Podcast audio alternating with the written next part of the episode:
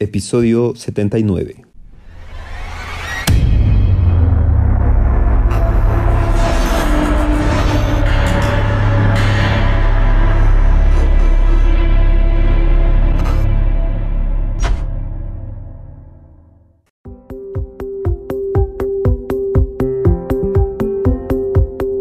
Bienvenidos a otro episodio del podcast LGBTQ, en el cual continuamos platicando sobre la diversidad sexual. En esta ocasión tenemos un episodio, de hecho es el segundo episodio, ya que el primero fue en el episodio 6 que estuvieron las drag queens. Vamos a tener más de un invitado al mismo tiempo. Y esto es porque vamos a platicar del poliamor. Antes de comenzar a explicar qué es el poliamor, en este tema es importante remarcar que este término engloba una forma o un tipo de vincularte emocionalmente, sexualmente con las personas, por lo cual no es exclusivo del colectivo LGBTQ. También las personas heterosexuales y cisgénero están o pueden estar interesadas en estos tipos de relaciones. Entonces, haciendo la lista, tenemos lo que hemos platicado en temas de relaciones, sobre las relaciones abiertas, sobre las relaciones cerradas o tradicionales y sobre las relaciones destructivas. Y ahora es el turno de hablar o de dar a conocer el tema poliamor. Muchas personas tienen entendido el concepto que el poliamor es lo mismo que una pareja abierta déjenme decirles que están en lo incorrecto.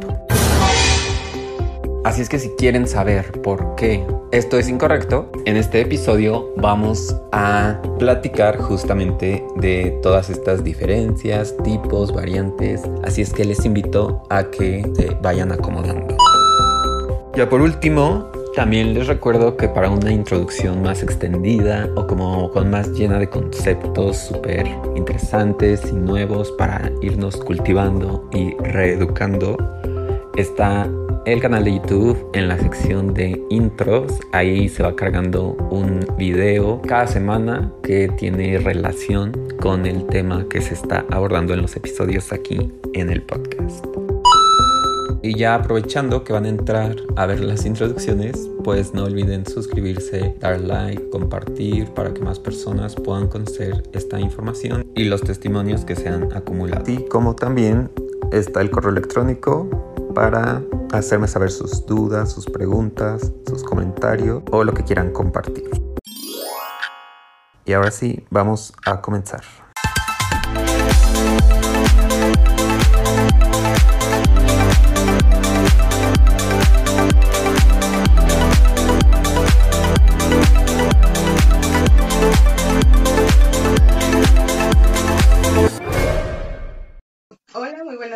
Eh, yo soy Eder, tengo 28 años, eh, soy pansexual, me considero una persona no binaria, prefiero términos neutros, aunque pues el ella o el él no me molestan. Y bueno, eh, yo vivo en el Estado de México actualmente y tengo aproximadamente seis años en vinculaciones poliamorosas y actualmente tengo cuatro vínculos, tres son erótico-afectivos y uno BDSM. Mucho gusto. Me llamo Luis, eh, soy del Estado de México, tengo 36 años y bueno, en relaciones poli pues, he estado ah, cinco años. Bueno, no, no es cierto, como dos, o sea, lo que llevo con Nedel. Entonces, este, ahorita relaciones afectivas está solo con Edel. Ah, estoy en proceso, se lo podría decir con otra persona, pero no es nada este, estable en ese momento. O sea, sí conoce el poliamor, este, no lo ha practicado, de hecho siempre ha estado en monógamo, pero bueno, es este muy aparte. Este, pero bueno, eh, como tal no es nada estable. Muchas gracias por estar aquí y que aceptaron venir a platicar de este tema entendido de una forma correcta, ¿no? Entonces creo que las personas que siempre son las mejores para hablar de los temas, pues son las personas que lo llevan en su día a día. Entonces, este no es la excepción. Así es que bien un, rato a platicar y espero para ustedes también sea divertido y pues se lleven una buena experiencia, ¿ok? Yo no es que sea espantado, claro que no, pero este tema sí es un tema muy desconocido para mí, súper desconocido, entonces les voy a hacer miles de preguntas, así es que pues espero se sientan cómodos con, con todas. ¿Cómo reconoces o cómo llegas a la etiqueta pansexual? Y después, ¿cómo tú, Luis, llegas a la etiqueta bisexual? Eh, creo que desde que empecé a relacionarme con personas, eh, cuando estaba en la adolescencia, eran como eh, relaciones un poco más, mm, ¿cómo llamarlas? platónicas. Mi primera relación como bien con un chico fue hasta los 16 años, más o menos. Fue como mi primer novio. Eh, sin embargo, en la preparatoria algunas niñas se me hacían lindas, pero lamentablemente yo crecí en una, casa donde mi mamá tenía la idea tradicional de que su hija se iba a casar con un niño y pues el tema LGBT era algo que prácticamente era pecado. Así que yo me sentía muy culpable cuando alguna niña me gustaba. Cuando entré a la universidad tuve algunas relaciones pues lésbicas, sin embargo eran eh, bajita la mano. Mi mamá no podía saberlo y creo que esas niñas sufrieron mucho esa parte junto conmigo porque no las podía yo pues estar paseando conmigo de la mano ni podíamos salir a muchos lugares visibles era muy incómodo para ellas aceptaban hasta cierto punto pero entiendo que también llega uno un límite donde quieres que tu pareja te demuestre amor y afecto en frente de otras personas eh, entonces yo tenía como una doble vida. Cuando salía con niños era más sencillo, porque para mi mamá y mi familia estaba bien. Cuando salía con mujeres era muy oculto. Eh, entonces yo no conocía todavía esa edad en la universidad, como a los 20 no conocía las etiquetas, creo que solamente entendía que había eh, heterosexuales y homosexuales. Después investigando llegué a la bisexualidad y dije, creo que soy bisexual, de hecho en su momento como a los 22 me declaré bisexual. Sin embargo, cuando también descubrí mi identidad, que es no binaria, también entendí que me gustaban las personas más allá de la genitalidad, o sea, de distinguir hombres y mujeres, sino que también podía yo relacionarme sin ningún problema de forma erótica y afectiva con una persona queer, con una persona trans que estaba o no en transición. Eh, entonces dije, eh, creo que la bisexualidad se me está quedando muy pequeña y llegué a un taller en algún momento que hablaban de género, de orientación y todos esos temas y tocaban el tema de la pansexualidad. Cuando yo identifiqué qué era y escuchaba el concepto, me hizo mucho match.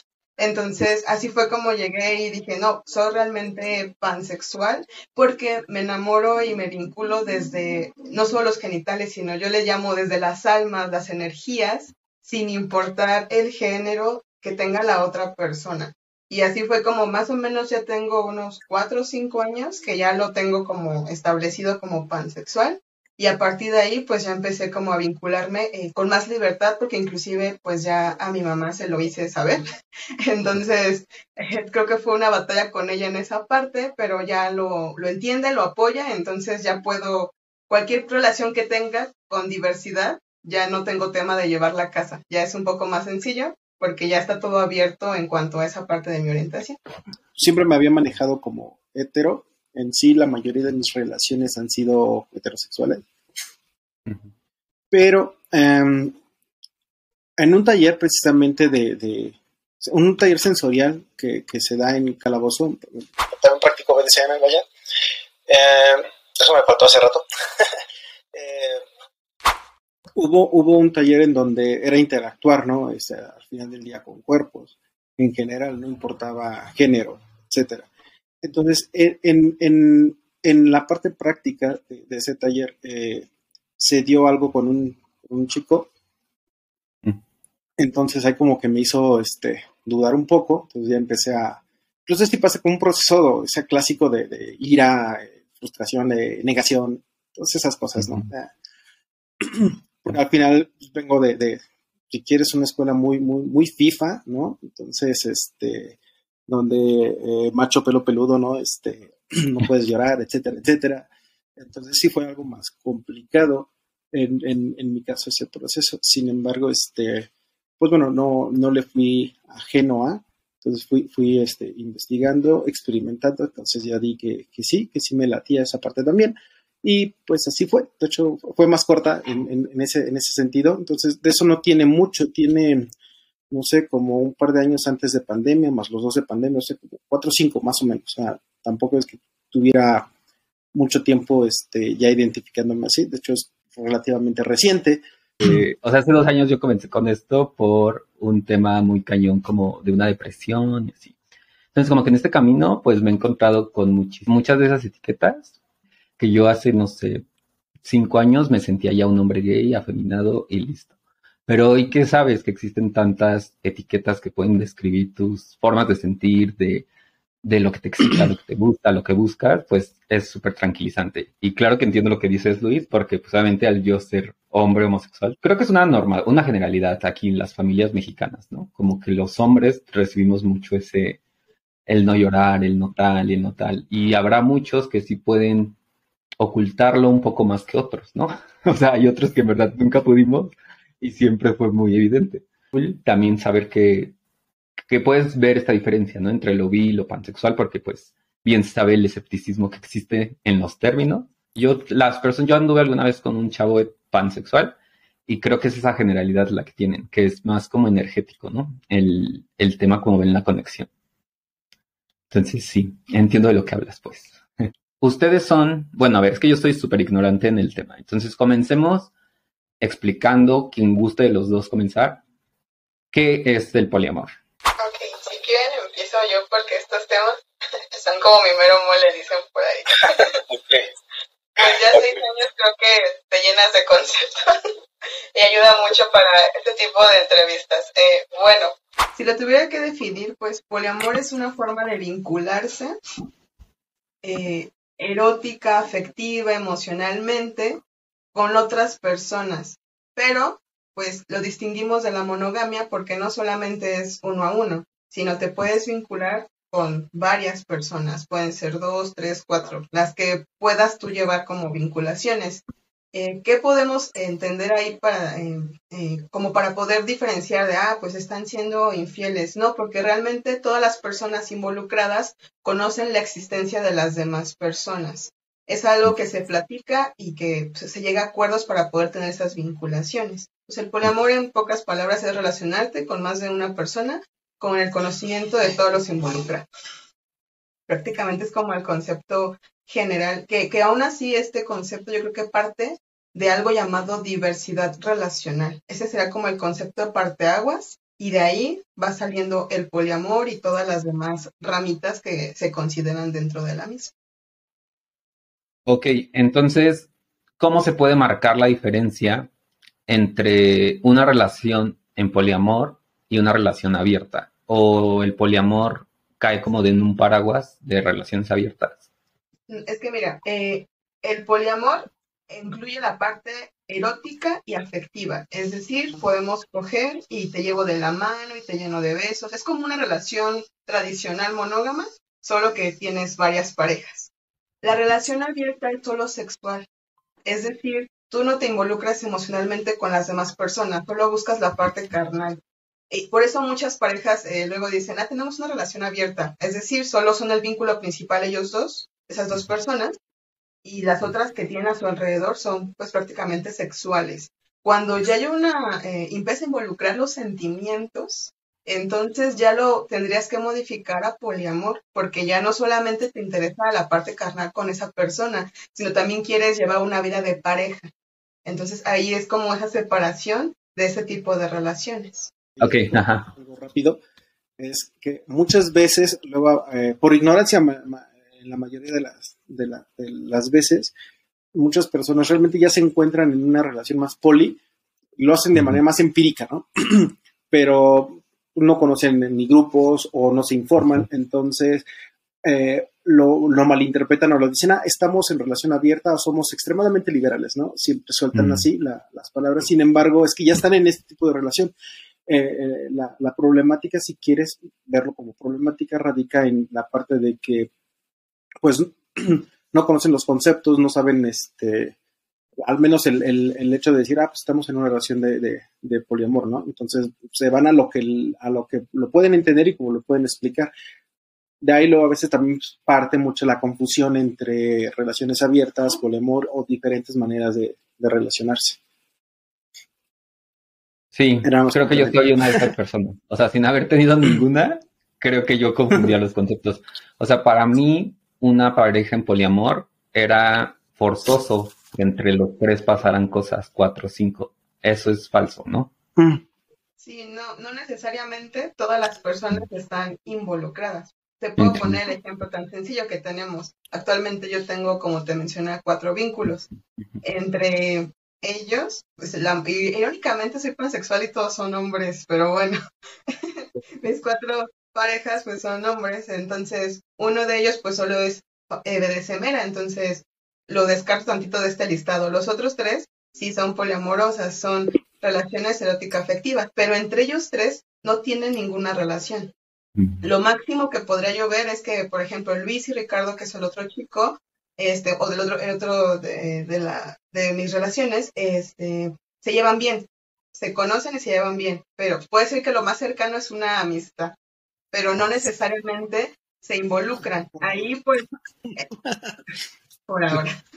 Porque, pues, bueno, eh, los tres chicos con los que salgo, bueno, dos son bisexuales y uno es pansexual. Entonces, pues podría darse, ¿no? Que entre ellos tuvieran algo, pero por ahora no es así.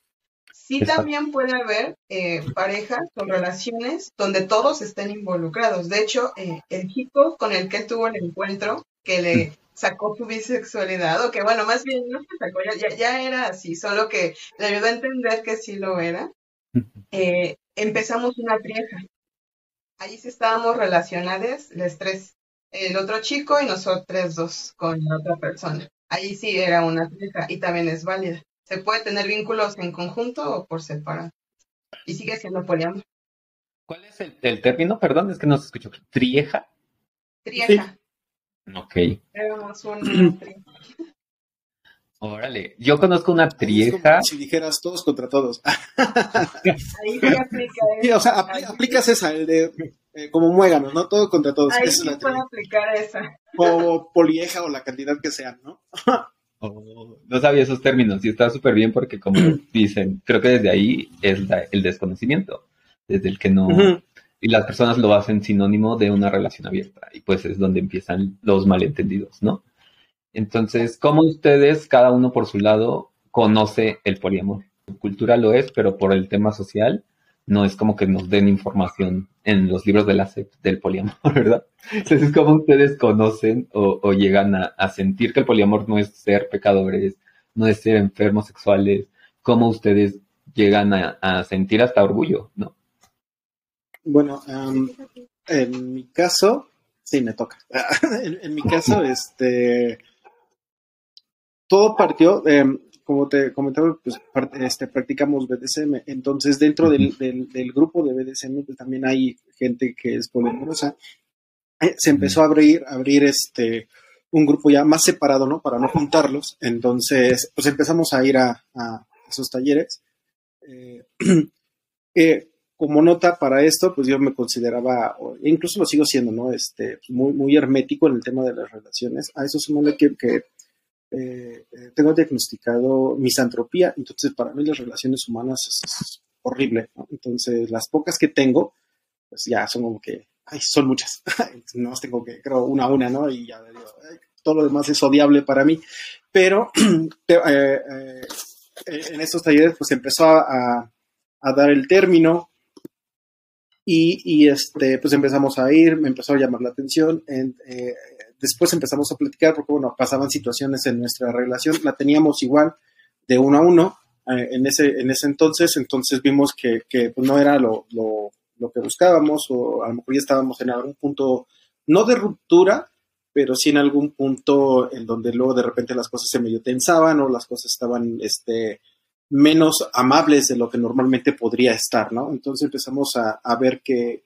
pues no nos encajaba, ¿no? La, la, manera en la que lo estábamos llevando, que realmente esa parte hermética de mi lado, pues era más por la parte que, que te había comentado igual hace un momento, de, de la manera en la, en la que pues te crías o creces, así como este el desconocimiento, ¿no? De saber que existe Entonces, una vez que ya está, que sabes que no, al principio a lo mejor no te hace como que todo el match, ¿no? Pero tampoco es como que algo ajeno o que te disguste, eh, pues empecé a decirle, va, pues, ¿por, ¿por, qué no? Pues podemos, este, ¿cómo se llama?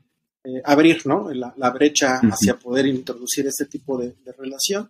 A eso, aunado con la situación que te comenté que, vino a, mover cosas en mí, pues se vinieron de la mano, haz cuenta que llegaron como que juntitas y dijimos, ah, pues mira, tengo, tengo, este, ¿cómo se llama? Intenciones de con esta persona. también tú, porque veo que también tú. Entonces, pues vamos a intentarlo, a lo mejor sí funciona y, y, y, y, todo, y todo padre. Y si no, pues bueno, ya volvemos a platicar y vemos cómo, cómo movemos la situación, si es que seguimos queriendo estar juntos o en su defecto, ¿no? El peor de los casos, pues muchas gracias por participar y esto no es lo mío, tú sí, bye bye, ¿no? En nuestro caso, pues todo salió según el plan. Entonces, este, pues aquí estamos. Entonces, esa es la manera en la que, en, la que yo tuve esa inmersión. A, posterior a eso, pues sí llegué a tener las famosas, este, o se llama, eh, relaciones libres, ¿no? O de, estoy contigo, pero si quiero estar con otra persona no pasa nada. Y ya, ¿no? Pero era más de, tómalo, déjalo, ¿no? Era como un ultimátum. Si quieres estar conmigo, puede pasar esto. Lo sabes y, no, no, era como que muy platicado o, o, consensuado la situación. sí. Sí que eso yo creo yo que es bueno resaltarlo, ¿no? Que es estas prácticas deben ser súper por voluntad, súper concentradas, ah, para que funcionen realmente. Yo llegué al poliamor antes que llegué al BDSM, de hecho.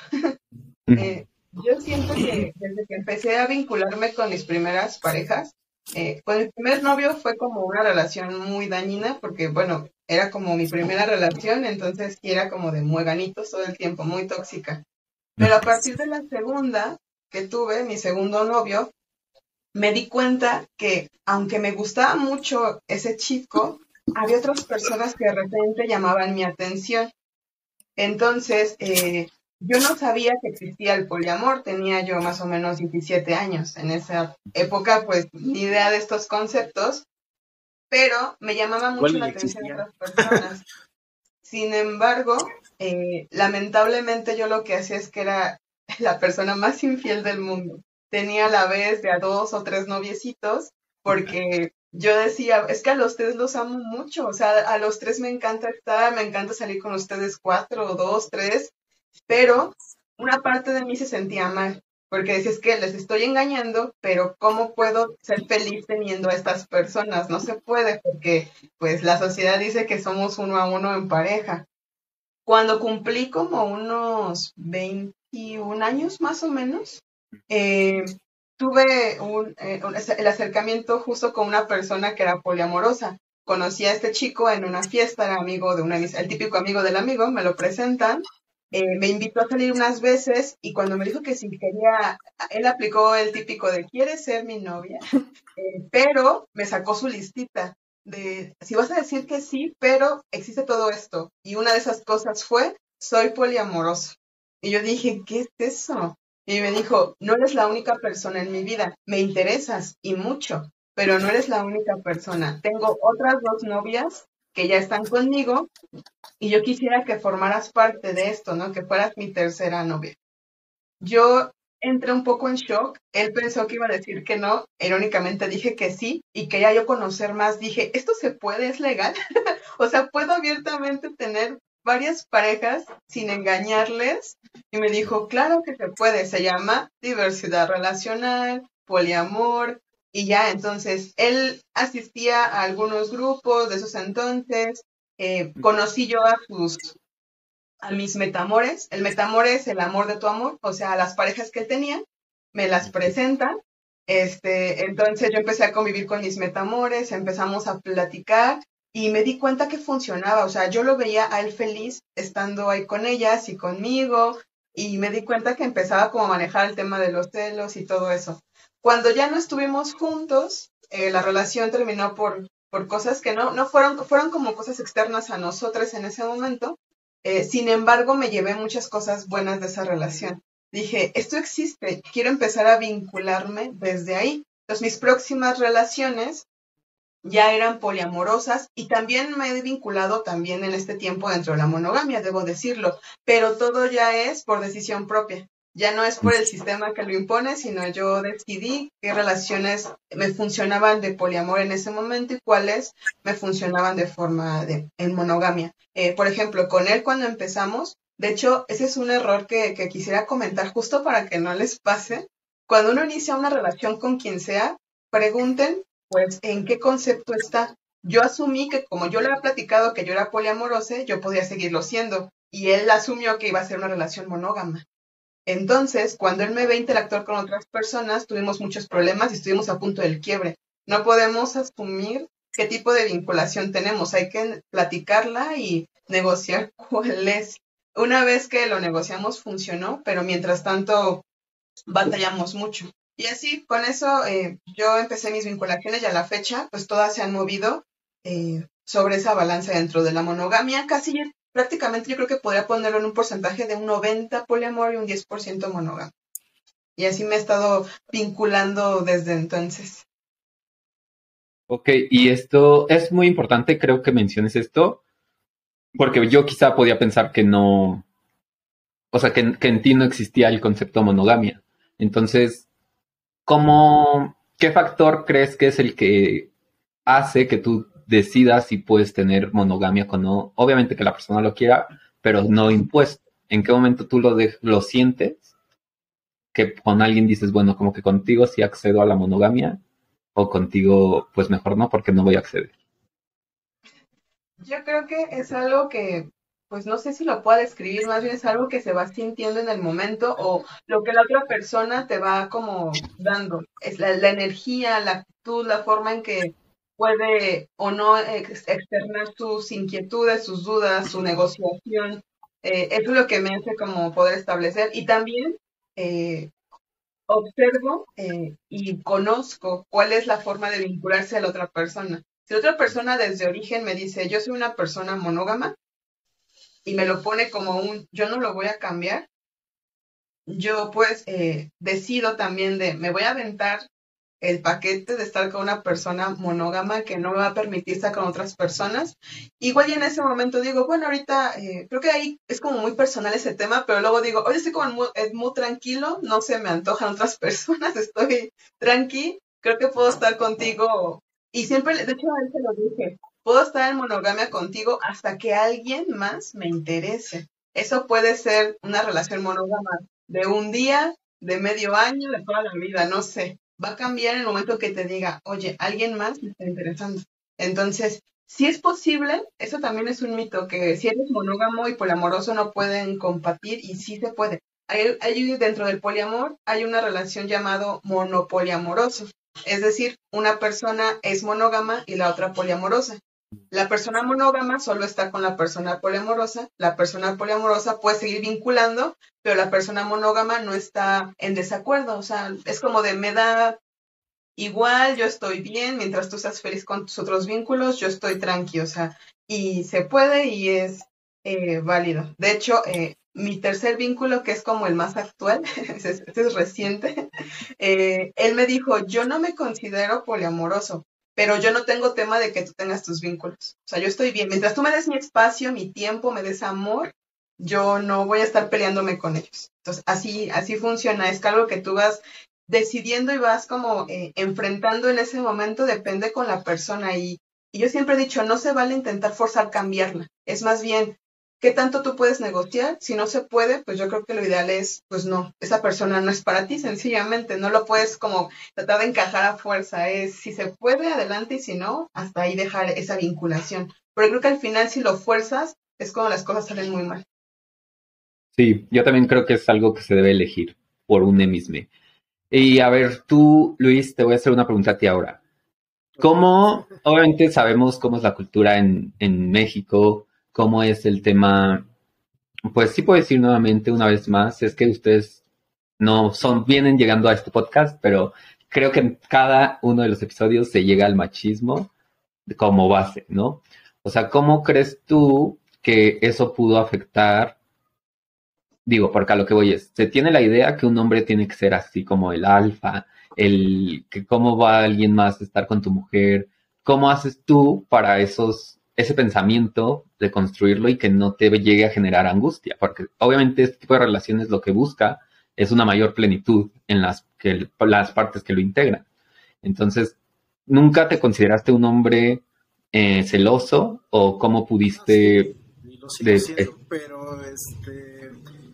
Porque digo, también es falso el de no se sienten celos, no es cierto, lo sientes y los vas a sentir incluso por montones y hay entre más personas, más los vas a sentir, ¿no? Por cada uno de ellos o de ellas. El tema radica en que no te controlen a ti, y digo, todo esto es base de, construcción y demás, porque en un inicio ese era el pan de cada día, ¿no? Peleas, eh, enojos, etcétera, etcétera, etcétera. Sin embargo, también que tú quieras este, hacer un, un ajuste, ¿no? En, en, ti para sentirte mejor. Entonces, eso de estar siempre a la defensiva o dudando o demás, como que a la larga no es nada sano, ¿no? Entonces, ni para la otra persona, mucho menos para ti. Entonces, pues ya tienes, aquí al menos hubo ese, empujoncito, ¿no? Que, ya está el, conocimiento de que lo es, el conocimiento de que existen estas otras formas de relación, el conocimiento que tampoco me hacen ajeno, ¿no? Entonces nada más es, a ver, entonces este soy yo, ¿no? Este cuadrito soy yo, entonces hay que moverle porque uno quiere, ¿no? No es que alguien venga y, te mueva, ¿no? O sea, le quieres mover para ver si sí si, encaja, ¿no? La nueva pieza, ¿no? En tu cubito o de plano, pues no, no va a embonar y pues se vale decir, sabes que esto no es lo mío y pues, pues gracias, ¿no? En la parte, regresando a lo de la sociedad, pues obviamente siempre vas a ver eh, que, que, o más bien siempre vas a ver como algo súper padre y, que te van a decir, ah, el superhéroe, ¿no? Cuando ves al, fulano con N, N mujeres, ¿no? Principalmente mujeres. Sí, incluso eh, en plataformas como TikTok, por ejemplo, o incluso en, cualquier red social ves este luego las clásicas este eh, videos de gente poliamorosa, pero siempre es el cliché, ¿no? El chico y sus dos y sus dos chicas. Por lo menos siempre está la trieja así. Y cabe mencionar que muchas veces en ese tipo de ejercicios o de ejemplos, como que muy consensuado están con las chicas, no creo. Digo, en a lo mejor en la mayoría sí, pero en muchas sí, sí entra esa parte como de coacción, ¿no? De parte del, del chico eh, en el de, pues es, así puede estar conmigo, si no, pues llega ¿no? Es lo que te decía yo hace ratito de, las veces en las que, en la que lo hice en, la parte abierta. Digo, si todo está platicado y está bien, sí, se vale, porque también se puede una relación así. Digo, ese es el, cliché y el clásico. Es muy raro ver la parte a la inversa, que es por lo regular como la tenemos nosotros, donde la que tiene las N vinculaciones, en este caso es Edel, y yo podría decirse que yo estoy como que en, modo monógamo, porque la única persona es ese Sin embargo, no lo considero así, porque, bueno, lo que te decía, pues este, ahorita estoy en proceso de, y yo no me cierro a tener más vinculaciones para con mi persona. Aquí el problema realmente, en, muy particular en mi, en mi, cajita, soy yo, porque a mí no me gusta tratar a la gente, pero eso ya es tema y aparte, ¿no? Entonces, eh, en la parte de con la sociedad, al menos de, hacia mi persona, pues no me he sentido ni, ni agredido ni nada. Una, porque no me relaciono con la gente, ¿no? Para empezar. Y dos, la poca relación que tengo, pues es gente de, la diversidad. Entonces, pues, mm. o, ya conocen del, término o están abiertos a, saber, ¿no? Entonces me evitan esa parte de tener que, que disgustarme o pelearme o decir que me digan lo que tú quieras. Y en el caso ¿no? que eso llegase a pasar, pues soy una persona que no le importa, entonces no me va a, doler en lo más mínimo. Igual el chance termino golpeándolos porque suelo ser un tanto agresivo en ese sentido y mi vida es mía y nadie se mete, ¿no? Entonces, y si no te gusta, pum, ¿no? Pero de ahí en fuera, nah, todo tranquilo. eh, eso que me comentas del cliché es bien cierto y sigue, desde mi punto de vista, sigue súper reforzado el machismo, ¿no? O sea, que el hombre puede tener muchas, pero el hombre que es uno más es, ya es visto como un bla, bla, bla. Y sí, ah, también el, que sean hombres, pues te quitan tu lugar de macho. Siempre he creído que la gente que más critica o más se fija es porque no, porque yo odio a todos, entonces no debería no, en esos temas, pues, en los temas que es porque más reprimida está, porque pues es como, güey, pues si a ti no te funciona, no lo hagas. Yo honestamente, hace poco tuvimos episodios de relaciones abiertas y relaciones como tradicionales y como que estoy ahora en un conflicto. O sea, no estoy seguro de, de cuál me gustaría, pero sí puedo ver cosas positivas de ambas. Lo que comentaba Luis es algo que, que sí me, me mueve porque yo tenía una cuenta de TikTok antes, antes de que me la bajaran, eh, y se me ocurrió hacer un video bonito donde yo mencionaba que tenía dos vinculaciones. Obviamente, mi estereotipo físico es una niña. O sea, explicar todo el tema no binario ya era parte. Pero por lo menos vean a una niña haciendo un video en TikTok.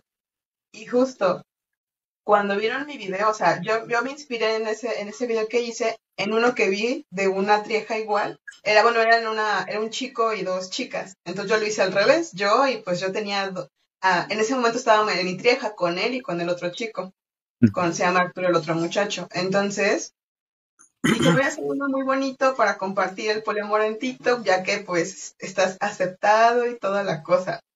Oh, sorpresa se lleva Edel cuando lo sube y empiezo a ver los comentarios. Perdón, pero de puta no me bajaron. O sea, porque tenía yo dos hombres, que cómo puede ser posible que no me respetara, que por qué estaba yo viviéndolo de esa forma, que cómo ellos lo permitían, que yo fuera así. O sea, que cómo me daban, prácticamente por qué me daban permiso, o sea, como si yo fuera propiedad de los dos. O sea, y comparaba mi video con el de los otros, el, otro chico que lo hizo, y él tenía comentarios tan positivos de eres el admin, eres un máster, tienes dos mujeres, yo quiero vivir ese sueño, señor Pool. Y yo dije, güey, así de mal estamos en la sociedad que una mujer no puede estar en el poliamor. Por eso a veces las chicas no lo dicen tan abierto, por ese estigma que se tiene porque te insultan o te hacen sentir muy mal. Eh, a mí me costó mucho al principio manejar eso, porque sabía que las críticas me iban a llover. Actualmente, pues uno ya se deconstruye, va a terapia y esas cosas bonitas, y bueno, y los, las amistades, las parejas y todo te apoyan, y decidí como ya olvidar el estigma. Entonces, por lo menos en mi red social, la, la vainilla, ahí yo subo mis relaciones. Pongo ahí mis fotitos con mis parejas y perdí como ese miedo. Sin embargo, pues no falta quien escriba para poner ese tipo de cosas. Entonces, justo el sistema machista nos somete a las mujeres como un objeto y ellos pueden hacer todo lo que quieran y está bien, y uno si lo hace es lo peor que existe. Entonces, el poliamor también desde ahí está muy controlado eh, por o el estereotipo son triejas donde es un hombre y dos mujeres a fuerza, casi loco. O por ejemplo, tampoco tan, tan, eh, tan, visto, por ejemplo, triejas de chicos gays o de chicas lesbianas, por ejemplo.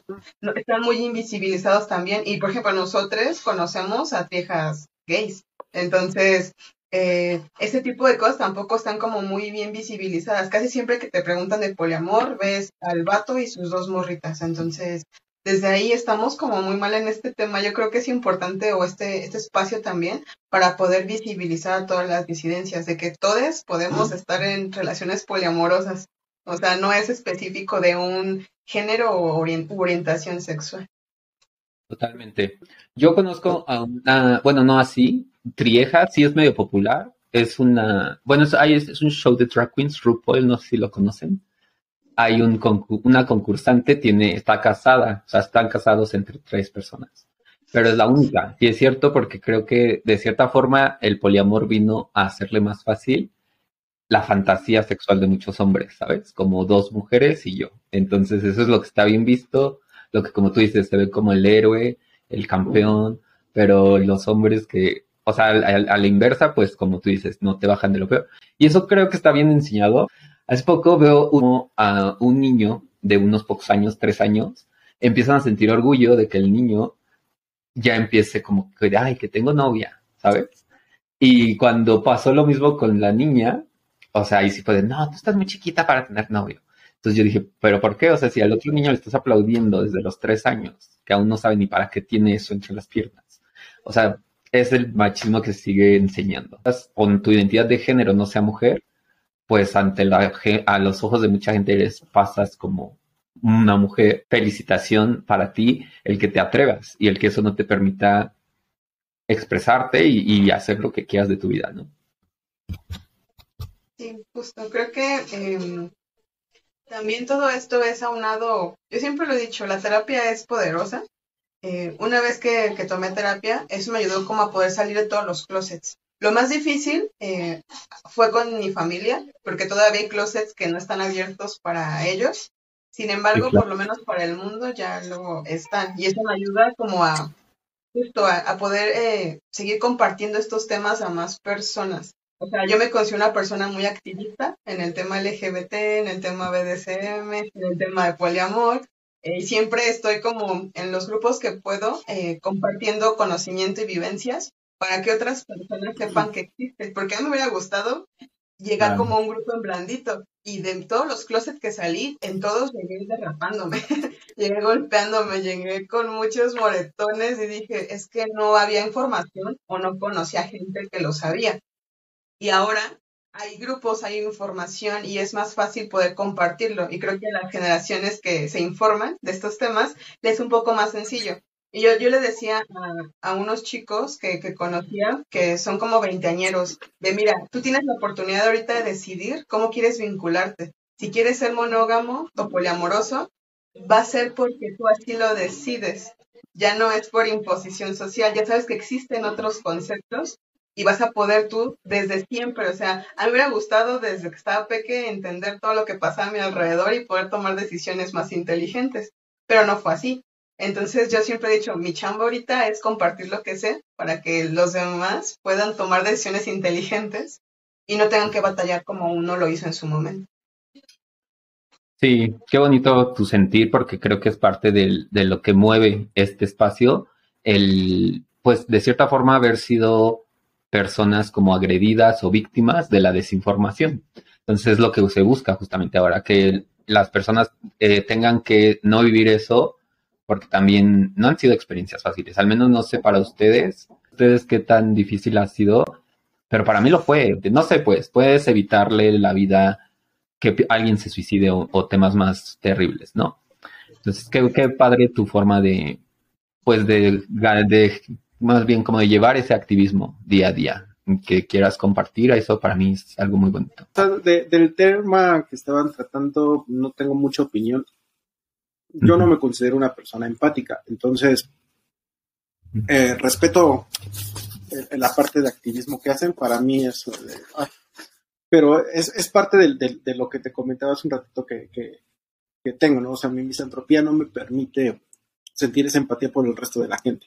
Entonces, yo solamente se batallé, me costó que les cueste, ¿no? o sea, no, no, no puedo, no puedo tratar de, decir lo contrario porque no me sale. Entonces, de por sí estoy callado, entonces con esa parte, pues más callado todavía porque no tengo nada que decir. nada positivo, más bien. Más bien, yo tengo una pregunta para ustedes. Cuando estaban en Trieja, ¿cómo es que alguien decide entrar? ¿Cómo es que lo incluyen? ¿Por qué se decide ir? ¿O esas decisiones se toman en grupo? ¿O cómo pasa toda esa situación? Ok, um, ¿La cuento yo? doy, la introducción. Igual tú le complementas. Um, ¿Cómo se llama? Eh, este, esta, este chico este, también es parte del grupo Obedecemero en el que estamos. Entonces, eh, hacen un evento en, en, Cuernavaca, donde, se hace una semana, ¿no? Este, bueno, un fin de semana, una semana, un fin de semana. Y pues en esa coincidimos. Entonces, eh, entre que el alcoholito, entre que ya había como que ese piquito, en un inicio ese piquito era entre, entre Edel y él.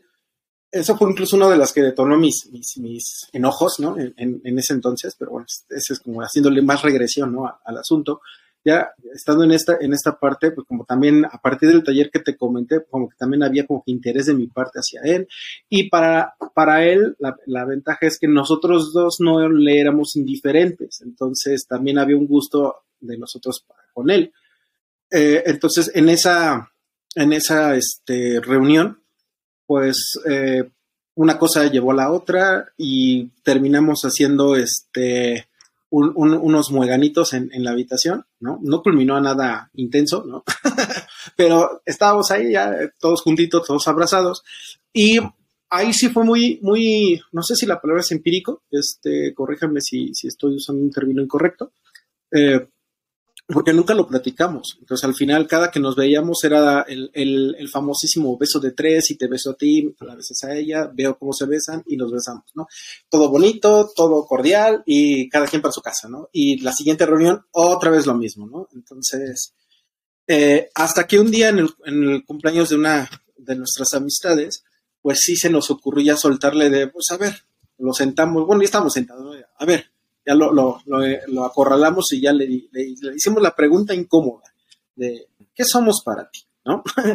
a esto, esta pregunta incómoda se dio porque eh, pues ya empezábamos a sentir más que la parte de atracción carnal, ¿no? Si, si, se puede decir esa parte.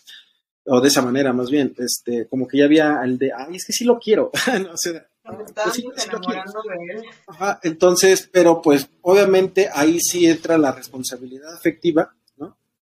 De bueno, nosotros sentimos eso, pero no sabemos qué siente él hacia nosotros, y más que nada porque todo, esta, todo esto se empezó a dar de manera así, ¡pum! Este, espontáneo y muy empírico, entonces nunca se platicó, nunca nos sentamos. Entonces, hasta ese momento, pues sí, ya dijimos, a ver, este, este, ¿qué, somos, no? O sea, qué fregados, ¿no?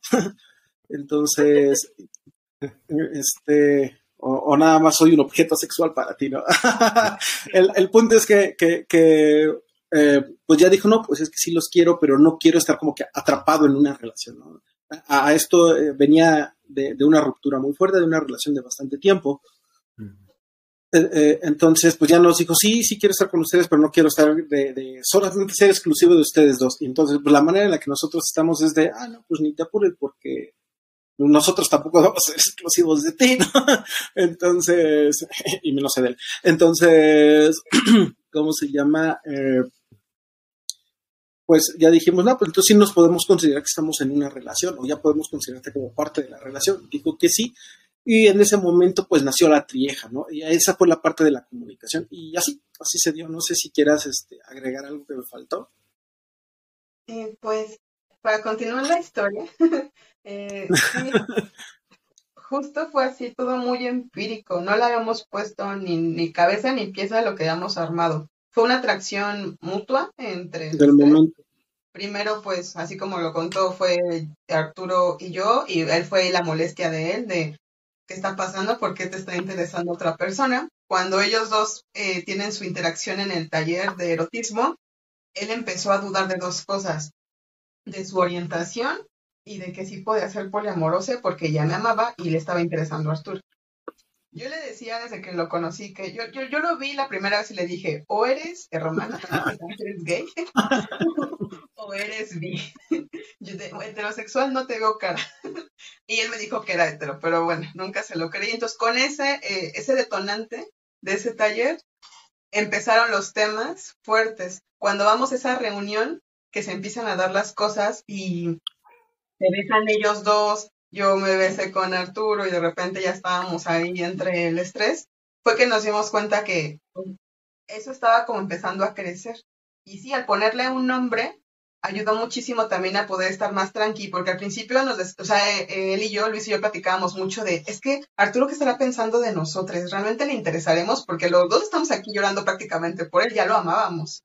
Dije, igual ese güey está como si nada, diciendo, mira, me estoy echando a dos y como si nada, y nosotros aquí sufriendo por él, de forma más emocional. Eh, entonces, por eso, por eso lo confrontamos porque dijimos, es importante, si nada más nos quieren para algo casual, saberlo.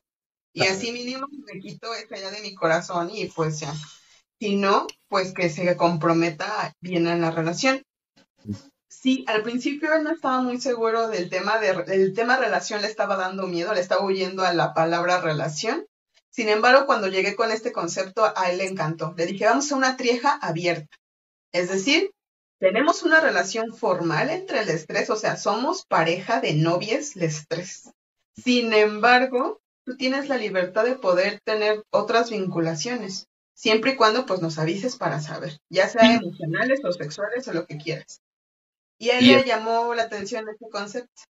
Dijo, sí, me agrada, este, ya no, no me siento presionado. y quiero. La ¿qué pasa? Ese es un tema bien interesante que yo siempre toco. Cuando son dos y meten al tercero.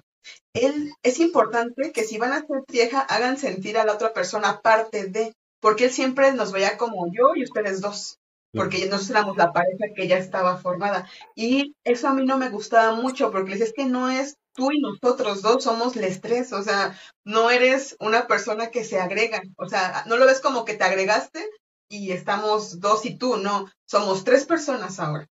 O sea, te sí, te uniste esta relación, pero no te sigas viendo y manejando como el externo, como la otra persona que está ahí, no, eres parte, entonces convive conmigo, convive con él, este, nosotros convivimos aparte, o sea, Luis y yo convivimos, yo puedo convivir contigo, Arturo, Arturo puede salir contigo, Luis, o sea, podemos convivir por separado y los tres ahí juntitos y no pasa nada, pero somos una trieja, o sea, eso, eso es muy difícil y hay que hacer sentir a otra persona justo aparte. Y nosotros lo logramos porque después fue cambiando su pensamiento ya era parte de la relación y siempre nos manejamos el estrés para todos lados y, y así andábamos, ya como una, pues vaya, una, como pareja de tres. y, funcionó pues hasta que él decidió dejarla, él fue quien decidió dejar la trieja por temas personales, pasaba por un momento muy complicado, de hecho duramos dos años juntos, estrés, este, sin embargo por un tema personal, no tenía como... Eh, pasó por, eh, también pérdidas muy fuertes. Ajá, pasó con muchas pérdidas emocionales, estaba mm. en un muy mal momento y no, no quería como lastimarnos entonces decidió eh, separar esa parte de ya no quiero estar ahorita con ustedes, no me siento emocionalmente bien, no tengo tiempo ni cabeza para nada, ni para nadie. Sin embargo, quedó una amistad pues bonita porque seguimos saliendo de repente los tres, o sea, y tan amigos como dicen, como siempre. O sea, aplicamos la de nos llevamos bien con el ex. Luego hasta yo subo fotos donde salimos toda con él y digo, el ex aquí sigue y nos llevamos bien con él. O sea, no pasa nada porque todo está bien. Ah. ¿Qué? digo, sigue habiendo beso de tres con el ex. Ah, o sea, ¿qué, mejor, ¿qué mejor relación con el ex no puede haber? O sea, es el ex. A quien ya te conoce.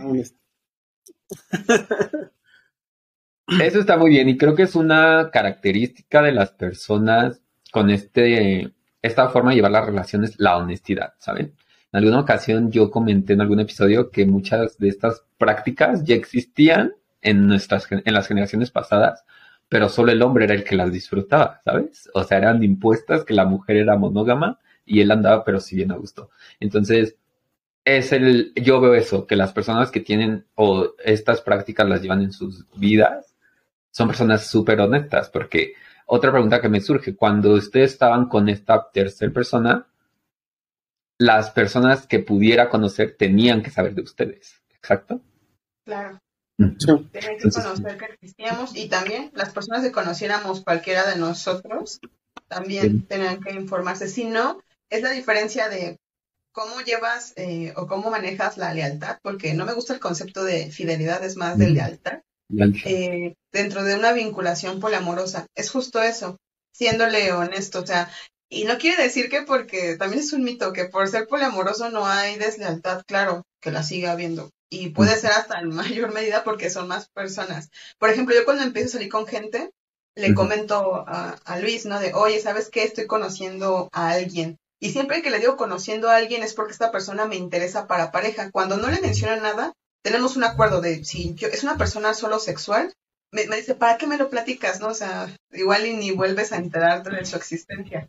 Pero el acuerdo es, si es una pareja o alguien que te esté llamando la atención para algo emocional, a, él me dice, me ha dicho, sí me interesa saber que existe, o mínimo que la estás conociendo, aunque todo no sea tu vínculo, pero que como tu interés es emocional, que me digas. ¿Por qué? Porque lo tiene que trabajar y viceversa porque no es, no quiere decir que no existan celos, ni inseguridades, ni esas cosas. Hay que trabajarlas. Entonces, por eso es importante comunicarlo. Si él se enterara que yo solo con alguien de forma emocional y no se lo platico, él puede terminar la relación y llamarme infiel. De no, pues tú me engañaste. Y claro, con justificación, porque no le comenté lo que él me pidió. O sea, algo tan sencillo como solo avísame para que yo pueda trabajarlo. O sea, es importante Suena cliché, pero la comunicación en serio sí es muy, muy importante para que estos tipos de vinculaciones funcionen. Si de por sí con dos es difícil, tener a más es más complicado, por lo tanto hay que tener muchísima más comunicación para que podamos llevar las vinculaciones de la mejor manera. Si no, yo creo que se hace un desastre en masivo. Totalmente. Ok, primera pregunta, ¿quién gusta responderla? ¿Cómo hicieron para que sus familias lo sepan? ¿Sus familias lo saben para empezar? La mía sí. Se los dije ¿No? porque íbamos a tener la entrevista y no me pensaba mover de mi casa. Entonces dije, ay, más sencillo les digo. Eh, en mi caso es un poco más práctico o más sencillo decirlo, eh, puesto de que, eh, al menos con mi mamá, tiene como que una apertura un poco más, este, tiene, más bien tiene una mayor apertura hacia, hacia todos estos tipos de, temas. Mi papá es un poco más complicado, sin embargo, tampoco es que se meta mucho. al final está muy educado a la vieja, este, entonces, pues es de, eh, ya eres tu nombre, ¿no? Ya sabes lo que haces, ¿no? Pero, ¿cómo se llama? Eh, pues eh, sigo estando en casa de ellos, ¿no? entonces, pues sí les comento, o sea, he tenido la, fortuna de, poderles externar pues la parte de que practico BDSM, la parte de que, soy partidario de, de poliamor y que lo llevo a cabo. Incluso luego comidas, estamos comiendo de manera muy random, este, salen canciones de esas súper este, dolorosas, ¿no? Eh, tóxicas. Y les digo, ay, tan sencillo es tener a más de una persona. y se me quedan viendo y yo de, ah, pues es que sí, mira, vele, o que todo el mundo sepa de todos, tan bonitos los cuatro infelices. Y si todo el mundo se entera, ¿para qué le lloras? ¿No? O sea, este, externando la, la, la o más bien, este, ¿cómo se llama? Explicando la canción, ¿no? Toda, toda dañina y tóxica. y, y así, así se fue dando, ¿no? De manera muy, muy, este, orgánica. Entonces, este, en mi caso sí fue sencillo esa, esa comunicación. Ok, pues. Cedo la palabra. lo que ocasiona este espacio, que haya salido del closet en ese aspecto. pues ya lo sabían, este, si quieres no al, al, a rajatabla de, oye, lo soy, pero le dije, voy a tener una, este, una entrevista, mm, no me voy a mover. Ah, porque para esto lo digo, oye, este, tengo, tengo esta, esta ropa limpia, por lo no, no veo que tengo limpio que no.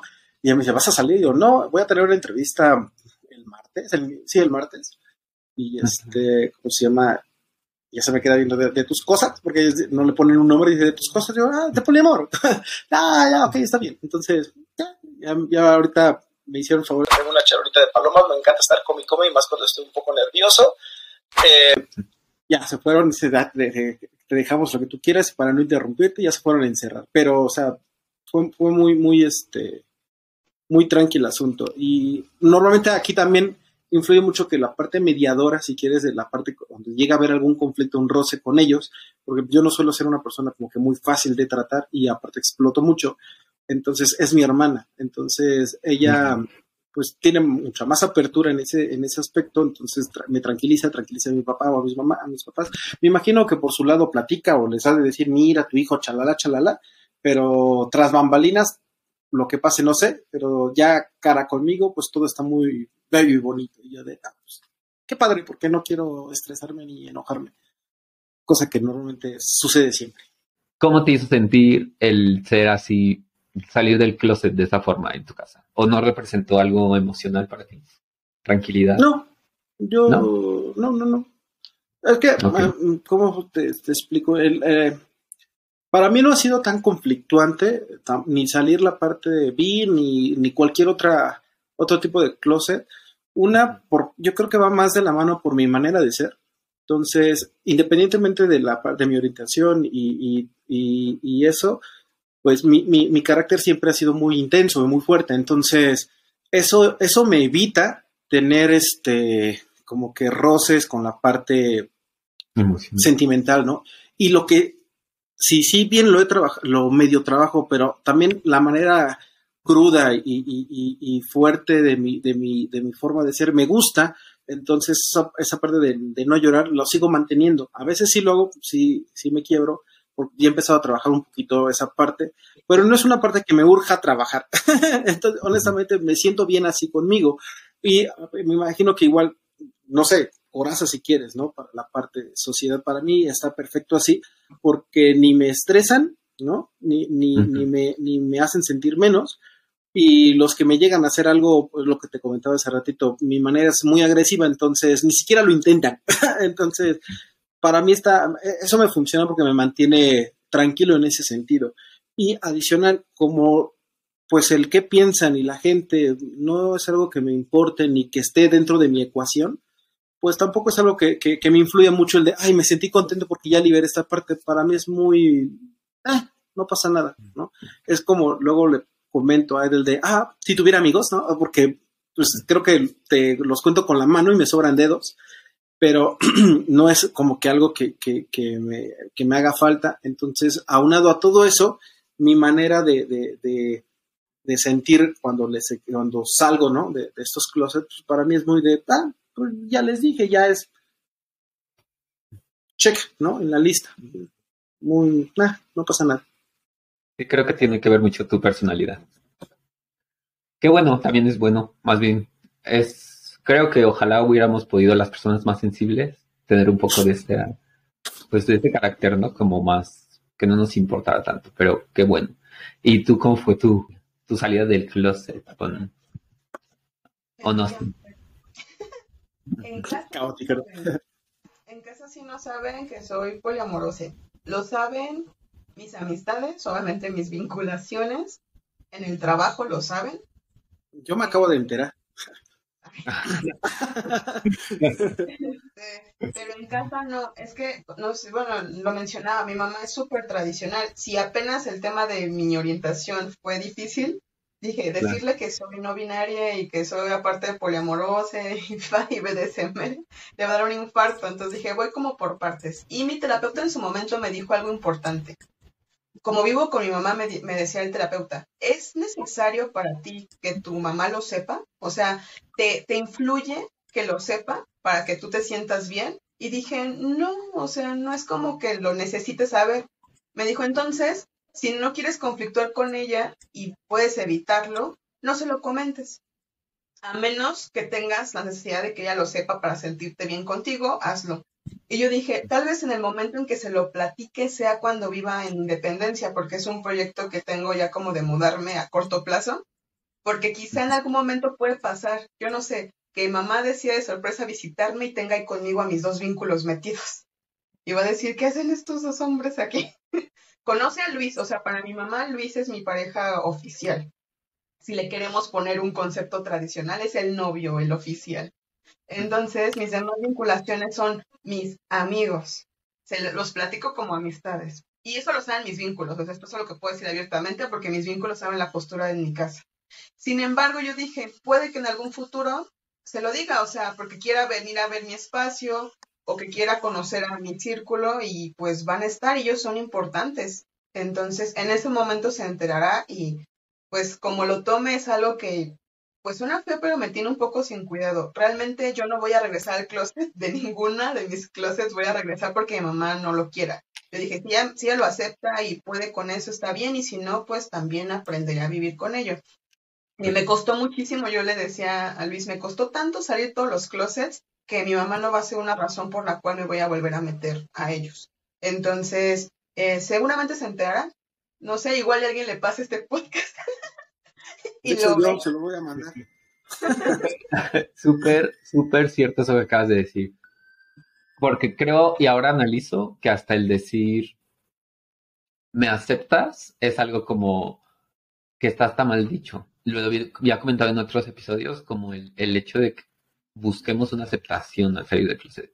Porque realmente, como dices, o sea, se escuchará súper egoísta, se escuchará muy mal que mal hijo eres, hije, pero así es. O sea, tú perderás a un hijo porque yo también seguiré siendo mi vida. Entonces, yo también, sin tener una relación, respondiendo a la pregunta que hicieron, creo que esa es la, la postura en todos los closets, hacerlo, no creo que quedarte bajo ninguna razón sea la mejor decisión se respeta, pero no creo que llegue a la plenitud. Del día busca ser tú, ¿no? Y, no vas a tener que limitarte por lo que piense nadie. Y ahí aplica familia, externos. Realmente, si vas a vivir con base a lo que la gente te diga, ya estás frito,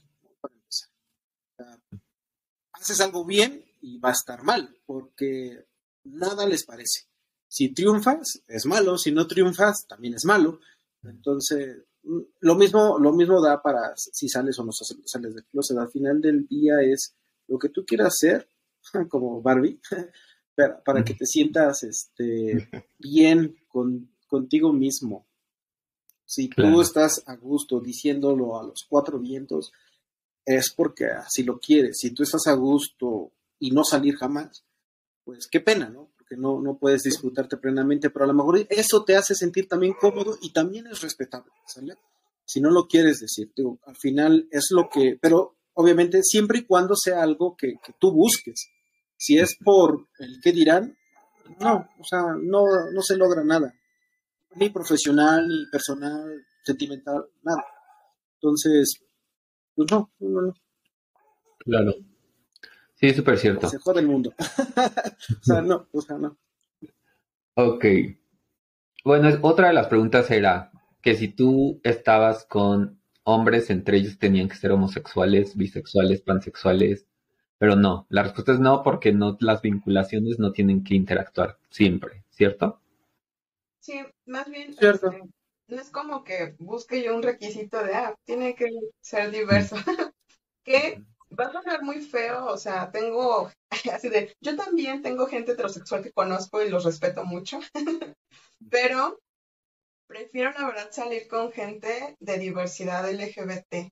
Creo que son más empáticos en general las personas, las personas LGBT, eh, que las personas hetero. Eh, yo, por ejemplo, eh, mis vinculaciones, todas, o sea, son cis, pero son bisexuales y pansexuales.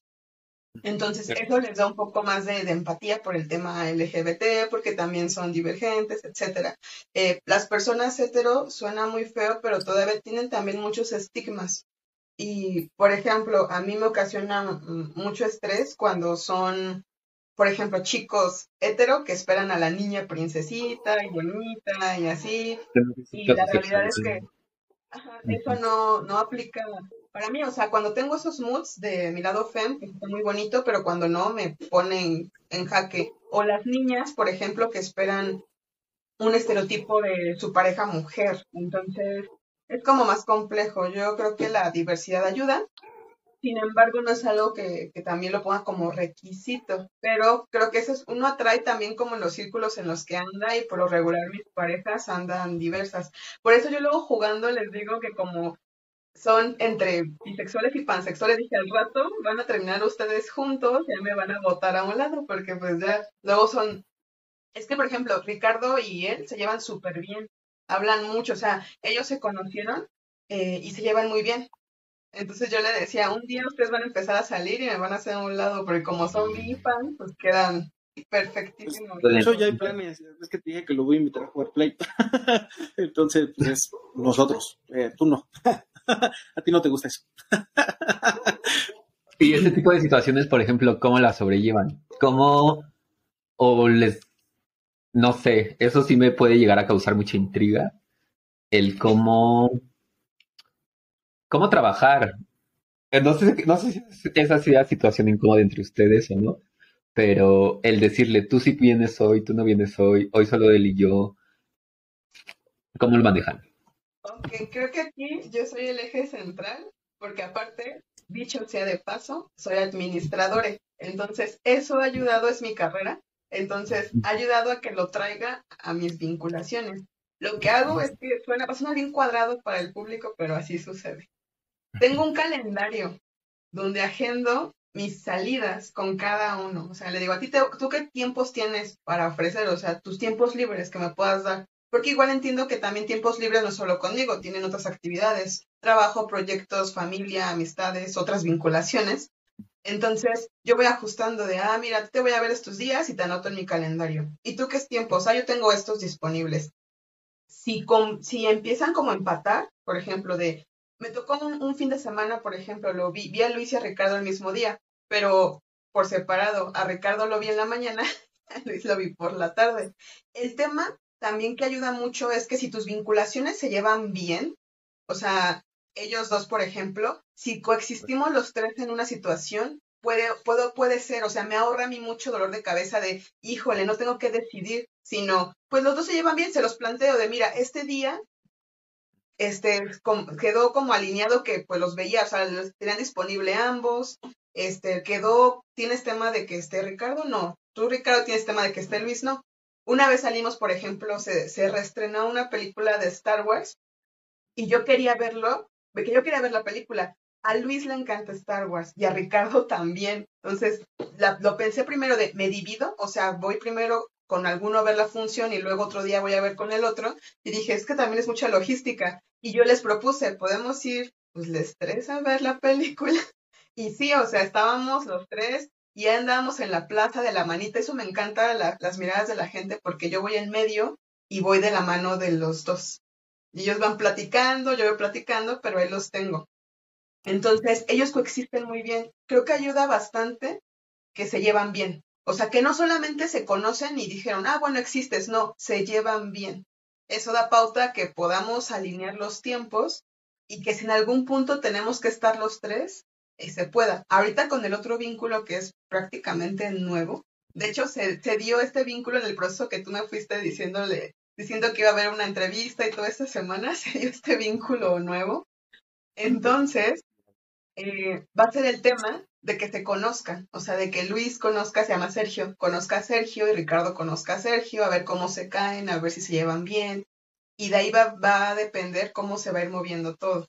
En el punto más extremo, por ejemplo, que Luis me diga, no me cayó bien, pero es tu pareja, o sea, no tengo tema de que esté contigo, pero no me cayó bien, voy a tener que buscar salidas separadas a puerto, o sea, no podrían coexistir. Y me van a poner en un dilema cuando tenga un evento importante para mí que quiera que estén los tres. Va a tener que sentar, no sé, a Sergio, por ejemplo, Ricardo y Luis para que no estén juntos o algo así, ¿no? Pero ya dependerá de cómo se vayan moviendo las cosas. O sea, es cuestión de, pues justo de organización y, todo eso. Entonces, ayuda mucho para los tiempos que los vínculos también se puedan llevar bien. Y sí, cada quien, yo le respeto su espacio. Eso es lo que me exigieron, de hecho, Luis, me lo exigió Ricardo y ahorita este chico. De sí tienes vinculaciones, pero te exijo también espacio para mí y que el tiempo que estés para mí me lo dediques a mí. Entonces yo evito estar en el teléfono y les aviso. Por ejemplo, cuando estoy con Luis, les pongo un mensajito a Ricardo y a Sergio. Estoy con Luis, este, ahorita no voy a responder tan rápido porque pues él merece mi momento ahorita. Y viceversa, cuando estoy con cualquier otro, pues lo saben y así no invaden los espacios. Y eso creo que ayuda muchísimo a que podamos estar, por lo menos ahorita, en una relación eh, pues amorosa muy tranquila y muy bien equilibrada. Claro. Sí, porque me imagino que si no es así de clara, puede desatar muchos temas, pues de, los que desatan luego las relaciones entre dos, ¿no? De celos, de bla, bla, bla. Entonces. O sea, ¿qué, te, puede dar celos no saber dónde está? No, celos, pero. pero mm, Es que no, es no son como tal celos, o yo no los podría poner como celos, pero em, yo sí soy.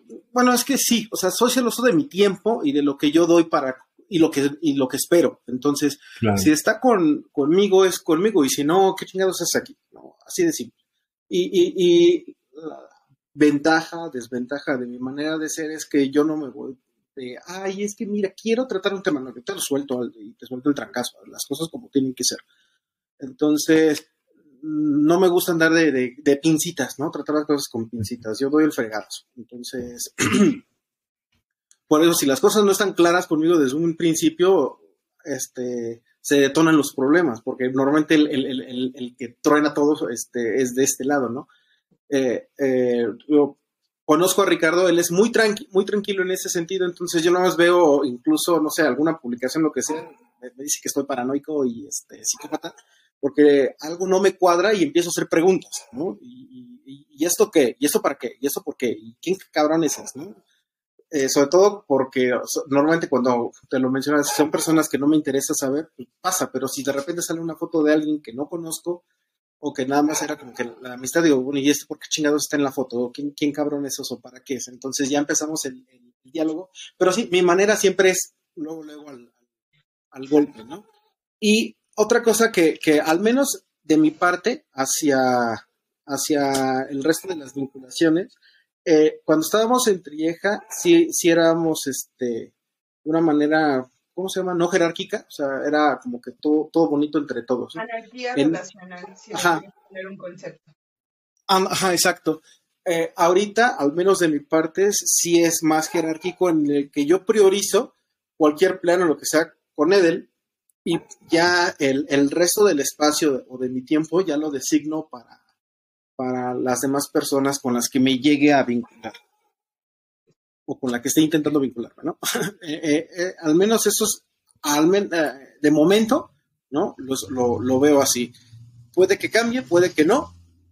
Todo, todo depende de, pues, cómo vaya avanzando las demás personas y, y cómo se vaya dando la evolución de, de- de nuestra forma de vincularnos, ¿no?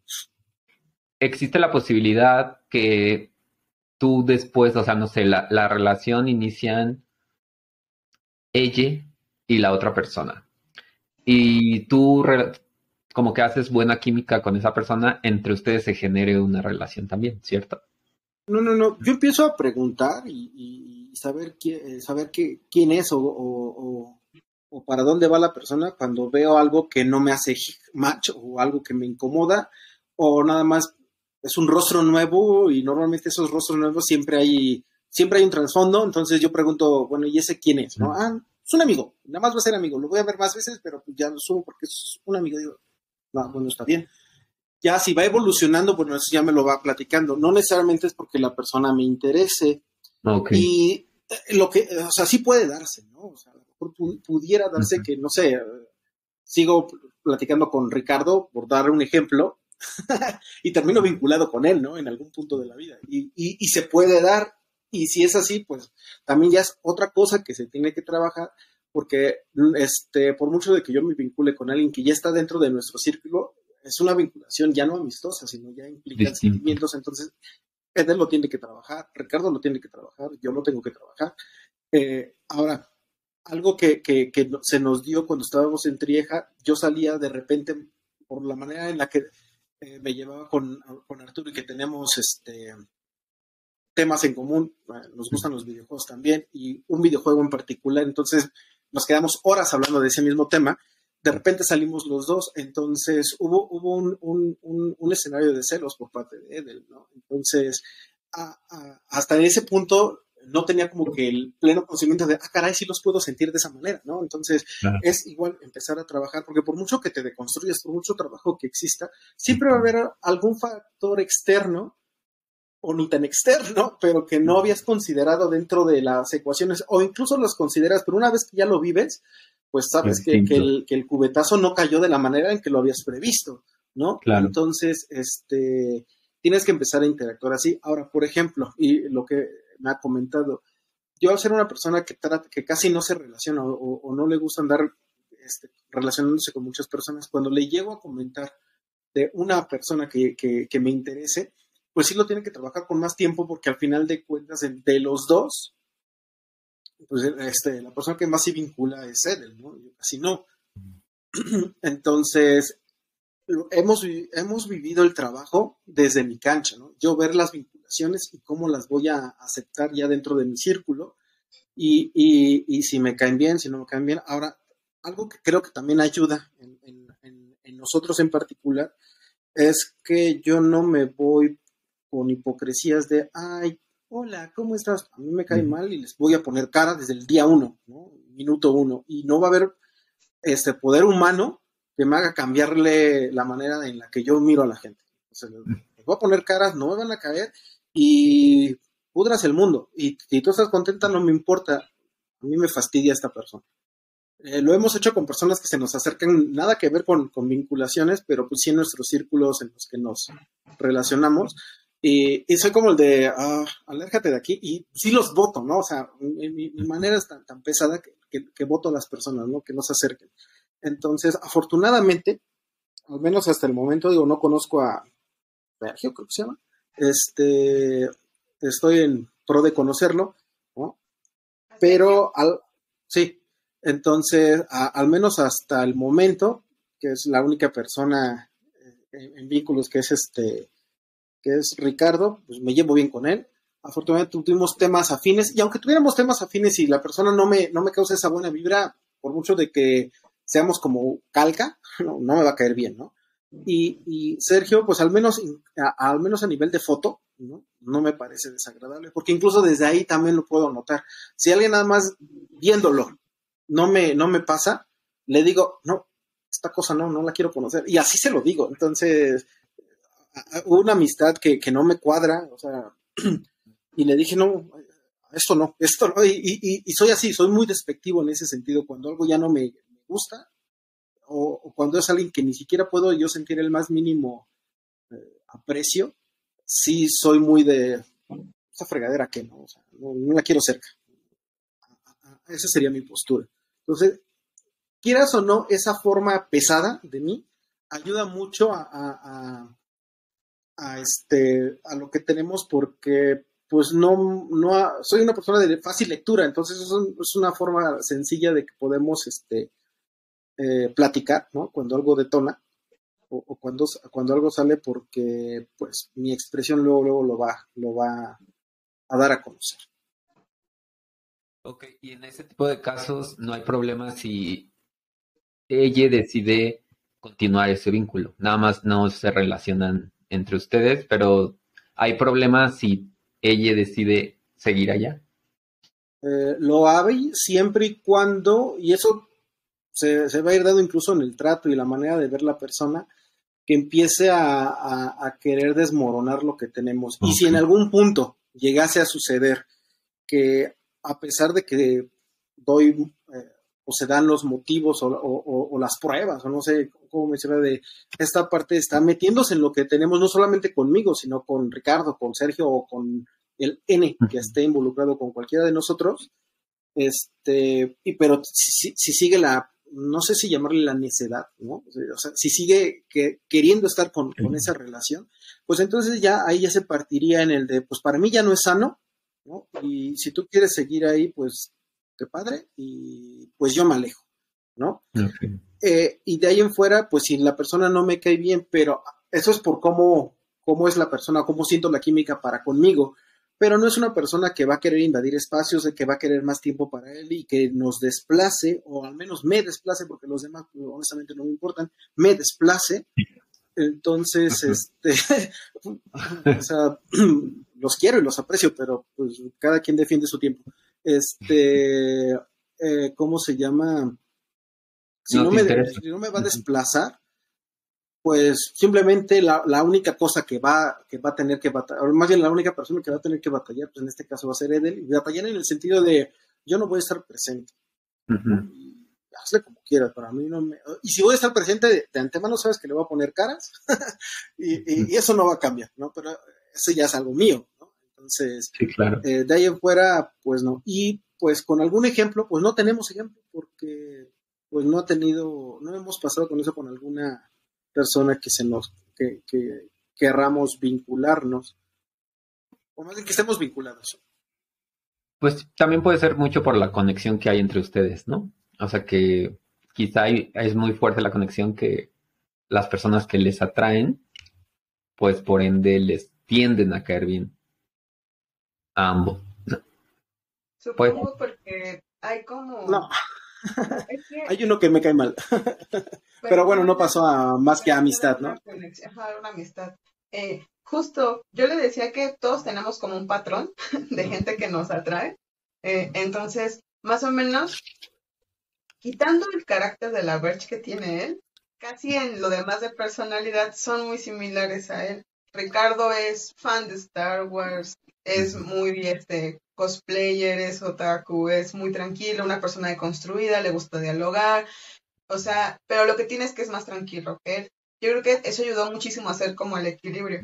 Claro. Él es más de carácter fuerte, Ricardo es de carácter más tranquilo. Pues cuando se conocieron empezaron a platicar de Star Wars, de hecho. Entonces, eso como que liberó tensión el día que se conocieron y ya eran súper amiguis, o sea, se pusieron a platicar y hubo conexión y se llevaban súper bien. Eso a mí me dio como la tranquilidad de, bueno, por lo menos se, se cayeron cool y pueden estar coexistiendo. Em, a mí me preocupa un poco, la verdad estoy un poco nerviosa que conozca a Sergio, porque Sergio tiene todavía el carácter de, de Ricardo, es tranquilo, el de Sergio es súper más alivianado, o sea, todavía es súper más pola. Y es que Sergio ni siquiera es mexicano, es colombiano. Entonces, eh, trae como otro chip, ¿no? Cultural, que, ahí puede, pues no friccionar, pero puede ser un factor. Entonces, eh, yo practicaba con Sergio y de hecho él me dijo, estoy abierto a conocer a tus vínculos, eh, quisiera hacerlo porque pues por ahora soy parte de tu vida y me interesa que pues estemos todos cool. Ricardo, él me dijo muy sencillo, yo me alegro por ti, Edel, qué bueno que tengas otro vínculo, te echo porras, te va a apoyar. Luis me dijo, quiero conocerlo, qué pasó, cómo estás vinculándote, cuál es la intención, bla, bla. O sea, se nota la diferente personalidad. Yo entiendo la preocupación de Luis porque yo le conté una mala experiencia que tuvo en el poliamor. Y sí puede pasar que se repita, dice la historia. Yo siempre le, he dicho, el que está enculado en ese momento es el que menos se fija de las red flags y de todo lo malo. Entonces, ustedes también pueden llegar a ser inconscientemente un buen soporte de, oye, esta persona tiene red flags fuertes. O sea, tú estás enculada de ahí y tú lo, le ves perfección, todo bonito, le amas pero nosotros estamos uno que trae cosas fuertes que te van a dañar a ti y que van a terminar dañando la relación porque todo es en cascada. O sea, si yo estoy mal, pues les traigo mis problemas a ellos y a su vez ellos a sus vinculaciones y esto va en cascadita. Entonces, este, yo creo que por eso Luis tiene esa, luego esa preocupación cuando le menciono a alguna persona para una vinculación estable, para una pareja. Le interesa saber quién es, eh, cómo es que la conocí, eh, conocer a la persona para ver que no sea alguien que vaya a venir a afectar, porque la persona creo que se puede notar que más tiene conmigo pues es Luis. O sea, somos la vinculación como más antigua y las demás personas se han ido uniendo. O sea, eh, Luis y yo tenemos juntos como cinco años. Ricardo apenas oficialmente como vinculación afectiva como medio año, pero ya teniendo algo hace como un año y medio. Entonces, y de ahí, pues este chico tiene dos semanas conmigo apenas, Sergio. Esta es la relación más bebecita. Entonces, entiendo como la postura de querer como eh, proteger esa parte. Sin embargo, yo le digo, tu, tu, tu forma de, de, de, protegerte está cool, pero tampoco voy a permitir que invadas mi libertad. O sea, hay una línea bien delgadita. O sea, tu carácter, tu forma de ser, yo la respeto y, la, y nos llevamos súper cool a pesar de que tenemos personalidades muy opuestas. Sin embargo, pues hay una línea delgadita. Y creo que también es ayudado, porque él se, él se podrá ver como una persona muy así, muy fuerte y muy intensa, pero en el momento de que negociamos y platicamos, las cosas se dan muy bien. Creo que ha ayudado mucho de construcción, que él se quitó muchos estigmas desde, su machismo eh, y ha ayudado a que podamos dialogar, que lleguemos a acuerdos, que creo que es algo muy difícil de repente de lograr las relaciones, aunque sean monógamas, llegar a acuerdos que funcionen para ambas partes. Y eso pues nos ha, ayudado muchísimo a que la relación se vaya moviendo y vaya tomando pues las curvas que ha ido agarrando y podamos tener como lo que tenemos hasta ahora. Nadie, tampoco podemos decir que todo ha sido perfecto porque sería mentir, eh, pero hemos logrado sobrellevar los baches fuertes y pues todas las cosas buenas que han salido ha sido justo de, de las pláticas. Siempre le he dicho que relaciones sanas conllevan pláticas incómodas. Hacernos preguntas fuertes ha ayudado muchísimo a dejar claro cada cosa, cada punto. Hay algo que muchas parejas, inclusive en la monogamia, no se preguntan, es, ¿qué es para ti ser infiel? Para mí puede ser un beso, un like, que te acuestes con la persona. Desde ahí es bien importante saber para ti qué le llamarías infidelidad. ¿Qué tal si yo me beso con 20 y para mí no lo es? Pero para ti ya desde ahí es infidelidad. Desde ahí empiezas a ver qué es lo que piensa la otra persona, o sea, para poder justo llegar a acuerdos y que la relación funcione, si no se va a pique, y no importando si es poliamorosa o monógama. Claro, muy cierto. Muy cierto, esa es lo que se da sobreentendido, ¿no? Al iniciar la relación del tipo que sea. Ok, tengo dos preguntas. Una, ¿ustedes comenzaron como una pareja monógama? Sí. ¿Cómo fue esa transición? ¿Qué tan difícil fue esa transición? Negociarla. Fue Uy. Fue, creo que esta relación parecía que no iba a tener futuro, porque como yo lo mencionaba al principio, eh, yo di por entendido que él sabía que era poliamoroso, o sea, sí le dije que era poliamoroso, pero en su momento yo asumí que lo puedo seguir haciendo. Entonces, cuando yo empecé a hacer mis cosas de salir con personas, de una vez que me vio que besé a alguien, ese estaba él encabronado, me dijo, ¿qué estás haciendo? Y yo, pues, besé a alguien, o sea, lo de siempre. y me dijo, ¿pero por qué yo estaba? Dijo, yo estaba ahí, o sea, soy tu pareja. Le dije, sí, pero no te dejé de amar por eso. O sea, pues así fue el amoroso. Y me dijo, pero yo no quiero que estemos así. Entonces, él fue, la verdad, el que me lo planteó. Yo quiero una relación monógama. Así como es, tómalo o déjalo. La verdad, yo tuve que tomar una decisión importante y decidí dejar el poliamor, o sea, no dejarlo, más bien tomar esta relación de forma monógama y decir, bueno, está bien, pero también le dice esa, esas letras chiquitas de advertencia de, puedo ser monógame contigo hasta que alguien me guste. Y eso puede ser mañana, dentro de un mes, dentro de un año, yo no sé. El, corazón, el corazón no se controla. Entonces, por ahora puedo decir que sí, pero si alguien me gusta más adelante, tendremos que platicarlo. Entonces, al principio fueron peleas, porque también estaba en deconstrucción apenas, yo me estaba autodescubriendo discutimos, nos gritamos muy feo, de hecho yo sentí que esto, o sea, al año ya no iba esto a durar más, pero creo que traspasamos la línea de, todo eso. Justo, el, cada uno eh, aceptó sus errores, deconstruyó su persona, abrimos como más la mente, trabajamos las inseguridades, que era lo que más nos estaba deteniendo, y llevamos la relación monógama sin ningún problema. Yo no salía con nadie más, solo estaba con él, hasta que conocimos a Arturo. Arturo fue el parteaguas para entrar yo de nuevo a una relación poliamorosa y él adentrarse a la trieja justo cuando empezó a vincularse con Arturo también. Ok. Pues sí, me imagino que no fue nada sencillo negociarlo, porque pues sí, negociar en pareja es difícil y negociar en algo que conlleva de construir muchas cosas, pues debe ser mucho más complejo. Pero tú nos podrías decir, Luis, cuál fue la razón por la que dijiste, ok, voy a intentar reconstruirme. O sea, porque mi cabeza me dice que lo más fácil hubiera sido, pues, seguir con tu pensamiento implantado desde niños, ¿no? Entonces, ¿qué fue lo que te hizo decir, ok, quiero intentarlo?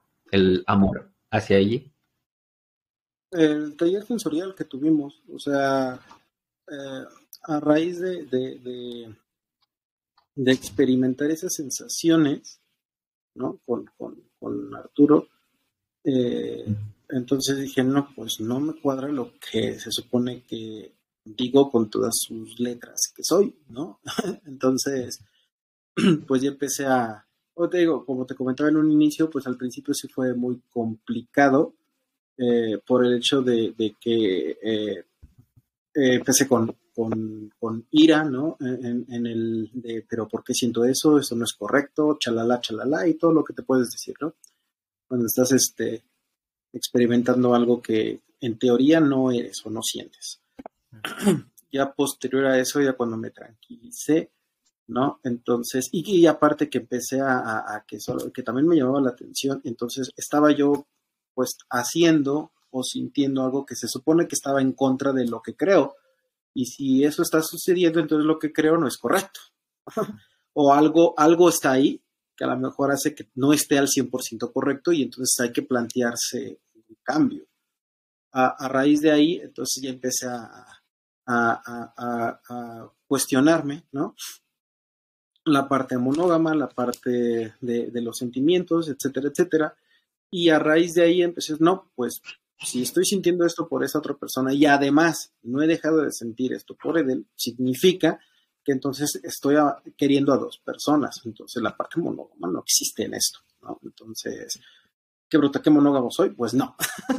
Eh, eh, aquí a Chuchita la bolsera, ¿no? Entonces no aplico. y, pues ya empiezo yo a cuestionarme esa parte. Entonces, a, la ventaja fue que en el, en, el, en el en donde pasó esto, pues ya existían los conceptos, ya estaban los talleres, entonces pues nada más es tocar la puerta, sentarme, escuchar y entonces lo que me empezaba a hacer este match. la parte de la deconstrucción, pues sí, obviamente tienes que quitar muchos este, estereotipos y muchos estigmas que uno tiene, pero pues van de la mano con ese cambio que estás buscando para que te puedas sentir este, un poco más a gusto con, contigo mismo, ¿no? Aquí eh, eh, lo que hubiera radicado en una cosa es que si yo me hubiera montado en mi macho, ¿no? En el, en el, en el decir, no, soy esto y duele y pese a quien le pese, pues no estaremos para empezar en esta charla contigo porque ni estaremos juntos seguramente. ¿no? Eh, porque obviamente todo iba en picada, todo, todo, todo, iba a acabarse, iba a llegar un punto en el cual ya no iba a, a, funcionar la parte monógama que teníamos, entonces pues yo no pensaba hacer, yo no hubiera pensado en hacer ningún cambio, simplemente hubiéramos terminado la relación e incluso seguramente la relación de una muy mala manera, por la manera que tenemos de ser ambos.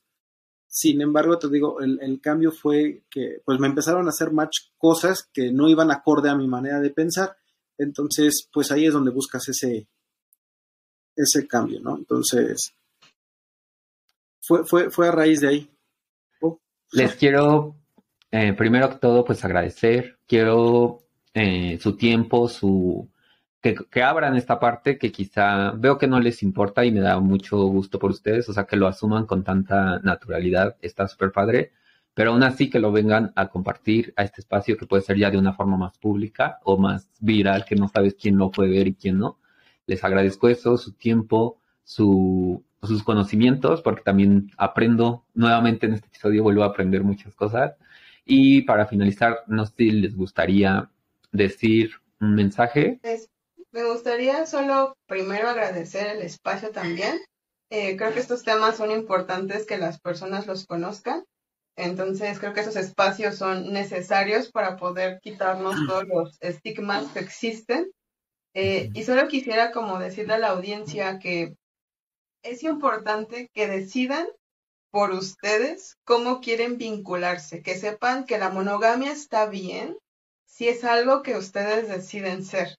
Pero si la monogamia no les hace match, que sepan que existe la diversidad relacional, que incluye al poliamor, las relaciones en B, las relaciones en trieja, que todas son válidas, siempre y cuando haya conocimiento de las personas, tengan responsabilidad afectiva, comunicación, que tengan de construcción. Y la terapia es muy importante antes de involucrarse en cualquier tipo de vinculación y que no están solas, que existen grupos y personas que también nos vinculamos desde la diversidad relacional. Yo cuando empecé en esto creí que era la única persona loca que creía que podía enamorarse de muchas personas y es posible. Entonces, no estás sola, no estás solo, no estás sole, existimos personas que nos vinculamos y decide por ti. O sea, la única forma de que puedas ser feliz es, es que tú escojas cómo quieres vincularte y que por ahí te, te muevas. Gracias a Dios, pues ya tenemos como muchísima información, hay tantas redes donde podemos encontrar conceptos, grupos, etcétera. Entonces yo solo les diría, pues, vincúlense a la forma que quieran y háganlo desde la libertad de poder escogerlo. Olvidémonos de lo que va a decir la, la sociedad siempre va a decir que esto está mal. Esa es una realidad. El poliamor aún no lo ve bien. Sin embargo, no quiere decir que esté mal. Rompamos el estereotipo y vinculémonos desde donde queramos hacerlo, siempre que tengamos responsabilidad afectiva. Y pues nada, muchísimas gracias de nuevo por el espacio. Muchas gracias a ti. Pues por dos, porque pues ya lo dijo, ¿no? no, o sea, mm, eh, lo único que sí es un hecho es este sí o sí háganlo por, ustedes, ¿no? porque ustedes lo quieren así, no porque alguien se los dijo. se vale probar y, y, en su momento decir, ah, híjole, no, no es lo mío, ¿no? Eh, este, pero porque ya lo, lo, viviste, lo probaste. No se vale eh, juzgar o, o, prejuzgar la situación, la manera de vivir de los demás solamente porque tú no lo ves correcto, porque estás mal inculcado o porque para ti no funciona, ¿no? Eh, está el de vive y deja vivir, ¿no? Al final de cuentas. Eh, hay, hay una cosa que yo siempre pongo muy en claro de, sí, estamos en un mundo libre y de libre expresión, pero tu libertad termina donde empieza la mía, entonces te metes ahí y ya son problemas, ¿no? Eh, así es lo mismo, ¿no? Tú eres libre de ser, vivir, hacer lo que se te pegue la gana, siempre y cuando no perjudiques a las demás personas, ¿no? Entonces, eh, simplemente vive para, o, estás aquí pues para vivir, no para disfrutar, gozar de, tus decisiones, de lo que quieras hacer, con tu cuerpo, con lo que, lo que decidas, ¿no? Este, vincularte, hacer, deshacer, etcétera, etcétera. Y de la misma manera, pues te agradecemos mucho el espacio, porque no son temas que son comunes en tratar en ningún medio, ¿no? Entonces, así sea poca, mucha gente que nos vea, pues que sepa que si en algún momento tenían esa cosquillita y no sabían qué, qué era, qué significaba lo que sentían, pues a lo mejor ya con este espacio, este, pues ya, ya lo logran entender un poquito más. Entonces ya le queda al resto de la audiencia el de pues, empezar a conocer. Afortunadamente estamos en una era de internet, entonces todo lo encuentras googleándolo, afortunadamente, ¿no? no era como nuestros tiempos, bueno, más mis tiempos, donde era mucho más difícil encontrar información, Entonces, y si la encontrabas era como que en sitios oscuros o lugares raros, entonces como que difícil de meterte. O sea, ahorita hay información en todos lados, ¿no? Entonces, solamente hay que tener un empujoncito para poder este, empezar a buscar y conocer. Entonces, estos espacios creo que sirven para dar ese, empujoncito para la gente que a lo mejor está dudando, que no se quiere aventar porque piensan que están enfermos, porque piensan que es malo, ¿no? Por el estigma de la sociedad. Entonces, pues no, no lo es, simplemente atrévete a vivir y que la opinión pública, ¿no? No importa. A ustedes, aquí pueden volver cuando gusten. Creo que es un tema evidentemente súper extenso, que puede sonar como hasta que cortamos de manera súper abrupta entonces, yo pienso que podríamos platicar más adelante, combinar también este tema del poliamor con lo que han comentado del BDSM y eso, o sea, estaría interesante. Así es que si están interesados, pues lo podemos platicar más adelante. Les agradezco y pues sería todo por mi parte. Claro, cuando, cuando gustes, pues estamos este, aquí. seguir apoyando el proyecto, es un proyecto muy genial. Entonces, este, pues adelante, ¿no? Espero lo mejor de los éxitos.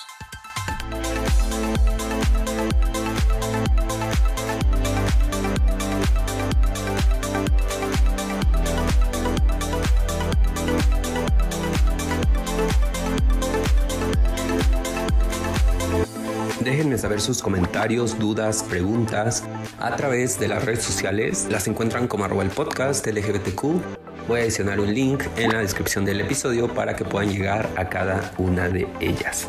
Recuerden que dar un like, dar un compartir, dar un suscribirse en YouTube ayuda mucho para que toda esta información pueda llegar a más y más personas y de esta manera nos encaminemos a ser esa sociedad que vive, incluye, respeta y es empática con la diversidad. No me queda más que recordarles que mi nombre es Oscar Olmos y que nos escuchamos en el próximo episodio para continuar construyendo conocimiento, derribando prejuicios.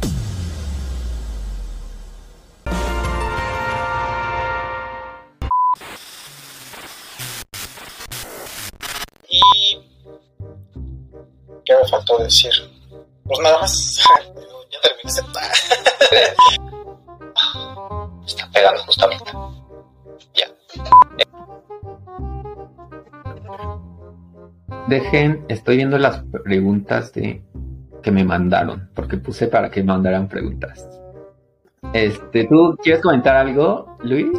Estás muy callado y el día de mañana vas a decir, parece platicadillo. Soy callado. Eh, tienes tu micrófono apagado, o más bien en mute. Sí,